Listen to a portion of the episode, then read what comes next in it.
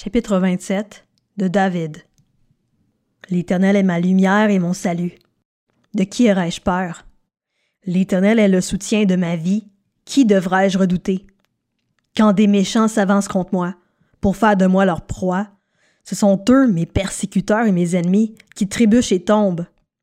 Si une armée prend position contre moi, mon cœur n'éprouve aucune crainte. Si une guerre s'élève contre moi, je reste, malgré cela, plein de confiance.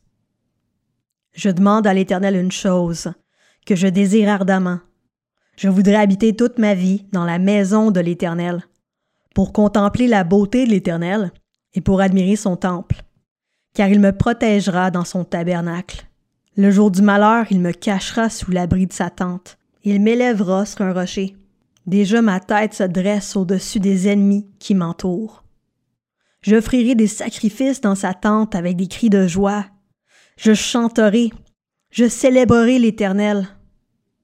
Éternel, écoute ma voix, car je fais appel à toi. Aie pitié de moi et exauce-moi. Mon cœur dit de ta part, recherchez-moi. Je te cherche, Éternel. Ne me cache pas ton visage, ne repousse pas avec colère ton serviteur. Tu es mon secours. Ne me laisse pas, ne m'abandonne pas, Dieu de mon salut. Même si mon père et ma mère viennent à m'abandonner, l'Éternel m'accueillera. Éternel, enseigne-moi ta voie.